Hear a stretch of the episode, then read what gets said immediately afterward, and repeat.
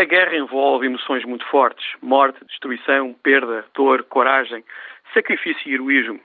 Tudo isto tem consequências para os homens e mulheres que combatem em nosso nome. Como é que os militares lidam com este problema? Os gregos, que viviam numa coleção de cidades mais ou menos beligerantes, conheciam muito bem esta questão. Homero escreve sobre a cólera e os demónios interiores de Aquiles na Ilíada. Sófocles, que para além de poeta foi um general em Atenas, abordou o assunto nas suas peças Filoctetes e Ajax. Nos Estados Unidos, estes textos clássicos estão agora a ser cada vez mais usados pelos militares para discutir as consequências emocionais da guerra. 2500 anos depois, os clássicos gregos continuam muito atuais.